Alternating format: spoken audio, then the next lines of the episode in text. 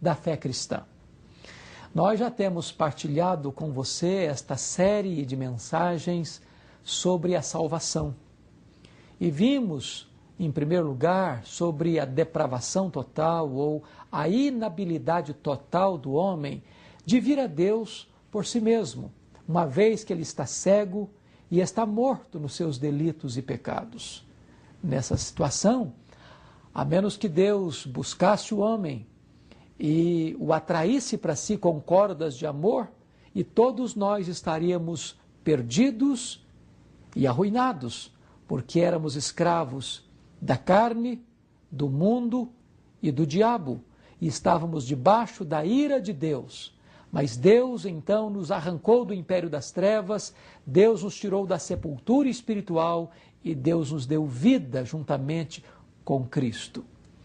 A segunda mensagem que vimos foi sobre a eleição incondicional, ou seja, a soberania de Deus na salvação. Vimos que não fomos nós quem escolhemos a Deus, mas foi Deus quem nos escolheu.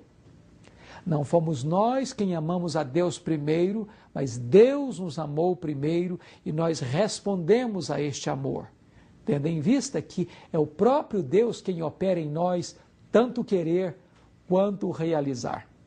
Vimos que esta eleição é eterna, é em Cristo. E esta eleição tem um propósito: vivermos uma vida santa e irrepreensível. Vimos também que o mesmo Deus que elege os fins, elege também os meios, porque Deus nos escolheu em Cristo desde o princípio para a salvação, mediante a fé na verdade e a santificação do Espírito. Vimos que a eleição, longe de nos levar a uma vida de relaxamento, nos leva a uma vida de humildade, quebrantamento e dependência de Deus. Também vimos que a eleição não nos desencoraja ao ímpeto evangelístico e ao ardor missionário, porque Deus, tendo os seus escolhidos, recebemos a ordem: fala e não te cales, porque eu tenho muito povo nesta cidade. Foi a palavra de Deus a Paulo na cidade de Corinto. Também examinamos na mensagem passada sobre a expiação limitada, ou seja, Cristo não morreu apenas para possibilitar a salvação, mas para efetivar a salvação. Isso porque a expiação ela é vicária, ou seja, ela é substitutiva. Cristo morreu em nosso lugar, em nosso favor. De tal maneira que o castigo que deveria cair sobre nós caiu sobre ele. A Bíblia diz que pelas suas pisaduras nós fomos sarados, de tal forma que ele bebeu o cálice da ira de Deus que nós deveríamos beber, e ele sofreu as penalidades que nós deveríamos sofrer, e ele morreu a morte que nós deveríamos enfrentar, de tal forma que, porque ele morreu, nós fomos justificados. Estamos agora quites com a lei de Deus e com a justiça de Deus. Agora vamos analisar este quarto ponto daquilo que se chama os cinco pontos do calvinismo. É a graça irresistível de Deus. Isso significa que aqueles a quem Deus predestinou, a esses Deus também chamou. Existem dois chamados, um chamado externo e um chamado interno, um chamado geral e um chamado específico, um chamado dirigido aos ouvidos e um chamado dirigido ao coração. Isso significa que muitos são chamados, poucos são escolhidos. Jesus Cristo disse: As minhas ovelhas ouvem a minha voz e elas me seguem. A Bíblia diz que a voz de Deus é poderosa. A voz de Deus faz tremer o deserto. A voz de Deus despedaça os cedros do Líbano. A voz de Deus despede chamas de fogo. A voz de Deus é irresistível. A grande pergunta é: será que aqueles a quem Deus escolheu na eternidade por quem Cristo morreu na cruz do Calvário, poderiam agora resistir esta graça de Deus? Será que é o homem que está sentado na cadeira e no trono e quem vai decidir acerca do seu destino final? E este homem agora é quem tem essa competência e poder total para definir essa questão da sua salvação. Será que Deus é impotente para aplicar esta redenção no coração do pecador que estava morto, a quem Deus ressuscitou, por quem Cristo morreu e a quem Deus aplicou a obra da redenção, justificando-o de seus pecados, declarando-o inocente e quites com a lei e com a justiça. Vamos entender isso. A graça de Deus é irresistível. Por quê? Porque Deus muda as disposições íntimas da nossa alma. Deus move o nosso espírito. Deus inclina o nosso coração. A Bíblia diz que Deus é quem abre o nosso coração. A Bíblia diz que é Deus quem nos dá o arrependimento para a vida. A Bíblia diz que Deus é quem nos dá a fé salvadora. A Bíblia diz que é Deus quem nos chama pelo nome e nos atrai para si com cordas de amor, em virtude do seu amor irresistível.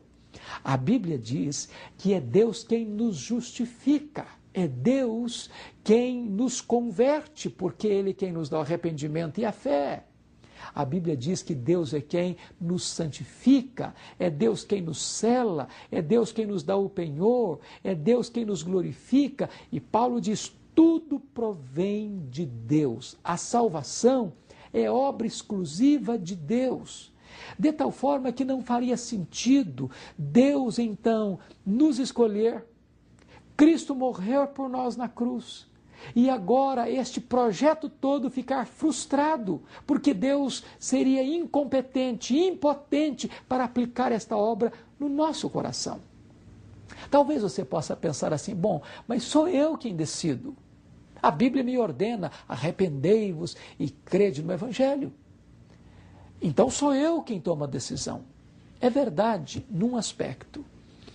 A Bíblia diz que a doutrina da soberania de Deus e da responsabilidade, responsabilidade humana são duas paralelas que caminham juntas. De tal forma que ah, é Deus quem opera em nós, tanto querer quanto realizar. Quando nós respondemos ao chamado de Deus, na verdade é porque Deus já agiu em nós, para que nós pudéssemos responder a esta mensagem. Até porque, antes de Deus nos despertar para a vida, estávamos mortos. E um morto não reage, não escuta, não decide, não toma decisão qualquer. É preciso que Deus mesmo nos traga a vida, é preciso que Deus mesmo nos dê a fé salvadora, nos convença do nosso pecado, abra o nosso coração e nos atraia para Ele. É Deus mesmo quem tira o nosso coração de pedra e nos dá um coração de carne. É Deus mesmo que tira os nossos ouvidos incircuncisos e abre os nossos ouvidos para a sua gloriosa e maravilhosa voz. Eu fico olhando, por exemplo, para a questão de Jacó. Diz a Bíblia que Jacó, no Val de Jaboque, depois de tantos anos fugindo de Deus, conhecendo a verdade, mas resistindo à verdade. Naquele momento, diz a Bíblia que o anjo do Senhor, o próprio Senhor, diz Gênesis capítulo 22, luta com ele. E Jacó mede força com força, poder com poder, destreza com destreza, mas até o momento em que Deus toca-lhe na articulação da coxa.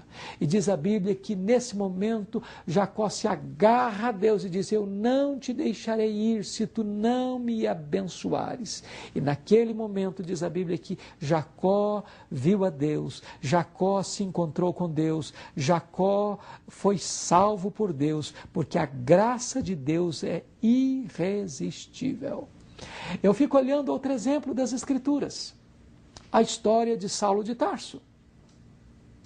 Ele era o inimigo do cristianismo, fariseu zeloso da lei, das tradições judaicas, colocou como bandeira da sua vida perseguir a igreja.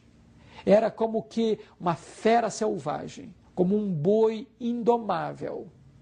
Um homem que respirava ameaças contra a igreja, um homem que perseguia a religião do caminho, um homem que se levantou contra o nome de Cristo, um homem que entrava nas sinagogas para açoitar os crentes, para arrastá-los e encerrá-los em cadeias um homem que os forçava a blasfemar e dava o seu voto para matar os crentes, um homem que devastava a igreja de Deus, mesmo quando este homem se opunha à obra de Deus e ao Senhor da igreja, o próprio Senhor Jesus manifesta-se a ele soberanamente, irresistivelmente e o joga no chão. E aquele boi selvagem que recalcitrava contra os aguilhões é amansado. Esta fera selvagem é transformado e agora Paulo transforma-se do perseguidor da igreja ao maior plantador de igrejas, ao promotor mor do evangelho da graça no primeiro século em todo o vasto Império Romano. E isso porque a graça de Deus é irresistível. Pense comigo em Agostinho de Pona, homem devasso, homem que vivera na lateral da vida, da santidade, se rebelando contra Deus. Pois bem, este homem que foi alvo das orações de sua mãe por 30 anos, Houve um momento em que ele não resistiu ao chamado de Deus. Quando ele leu Romanos 13, o Espírito de Deus tocou o seu coração e ele se rendeu aos pés do Senhor Jesus, porque a graça de Deus é irresistível. Certa feita entrou no meu gabinete pastoral um homem numa segunda-feira e disse: Pastor, eu estive aqui na igreja no domingo passado e disse: Que coisa boa que você veio. E disse: Eu não vim participar do culto, pastor. Eu era um traficante. E eu vim aqui domingo para roubar um carro. E enquanto eu estava escolhendo o carro que deveria levar, de repente eu fui atraído por uma música que emanava do templo, e eu, do jeito que estava, com meu revólver na cintura, eu entrei no templo, e quando eu entrei, eu fui tomado por uma profunda convicção de pecado. O poder do Evangelho entrou no meu coração, e eu caí em prantos naquele momento, e naquela noite Deus mudou a minha vida. E ele voltou para casa chorando, e a sua mulher disse: Alguém lhe fez algum mal, alguém feriu e machucou você? Ele respondeu: Não, mulher. Aquele homem que você conhecia até ontem morreu. Deus mudou a minha vida. Deus transformou meu coração. Hoje eu sou uma nova criatura. Eu quero dizer para você que Deus chama e chama irresistivelmente. Houve um momento em que seus olhos se abriram. Você leu um folheto, leu um texto da Bíblia, escutou um sermão, alguém falou com você da graça de Deus, e nesse momento seus olhos se abriram, seu coração foi tocado e você se dobrou aos pés do Senhor Jesus. Isso porque a graça de Deus é vitoriosa, a graça de Deus é irresistível. É maravilhoso saber disso sabe? Porque, na verdade, toda salvação é obra de Deus. Não há espaço para vaidade humana, não há espaço para soberba. Na verdade, este Deus que planejou a nossa salvação na eternidade, este Deus que planejou a vinda de Cristo ao mundo, este Deus que mandou o seu Filho ao mundo para morrer em nosso lugar e em nosso favor, este Deus que mandou o Espírito Santo para vir ao mundo para nos convencer do pecado, da justiça e do juízo, ele é todo-poderoso e ele é absolutamente é, eficaz para completar esta obra que ele começou a fazer em nós de tal forma que não pode perecer eternamente aquele por quem Cristo morreu na cruz, por aquele por quem Cristo verteu o seu sangue. Talvez você possa resistir por um tempo. Talvez você possa endurecer o seu coração por um tempo, como fez o rei Manassés. Mas se você é um escolhido de Deus, haverá o dia em que Deus há de quebrar a dureza do seu coração Haverá o dia em que Deus há de arrastar você para Ele com cordas de amor. E esse chamado de Deus é poderoso. E esta voz de Deus é poderosa. Porque esta graça de Deus é irresistível. Por isso, a Bíblia pergunta: como escaparemos nós se negligenciarmos tão grande salvação? Se hoje ouvirdes a voz de Deus, não endureçais o vosso coração. É a responsabilidade sua a soberania de Deus não anula a sua responsabilidade. Você precisa se arrepender, você precisa crer, você precisa ter pressa para fugir da ira vindoura, você precisa ter pressa para sair deste mundo tenebroso, você precisa correr para os braços de Cristo para encontrar nele abrigo, para encontrar nele perdão, para encontrar nele refúgio, para encontrar nele a vida eterna. Se você quer receber este presente da vida eterna, usufruir os benefícios da morte de Cristo em seu favor na cruz do Calvário. Onde você está? Ore comigo e faça essa decisão. Deus bendito, eu quero te dar graças porque tu és soberano. Soberano na minha escolha desde a eternidade. Soberano em enviar o teu filho Jesus para morrer no meu lugar e tu és soberano para me chamar e trocar o meu coração de pedra num coração de carne. Tu és poderoso para abrir o meu coração, os meus olhos, para entender esta verdade gloriosa. E nesta hora, Senhor, eu me rendo a Ti, eu me prostro aos pés do Teu Filho, para recebê-lo como meu Salvador, como meu Senhor, e para neste momento ter a alegria, a convicção e a certeza da vida eterna. Eu te agradeço por esta bênção da salvação, em nome do Senhor Jesus.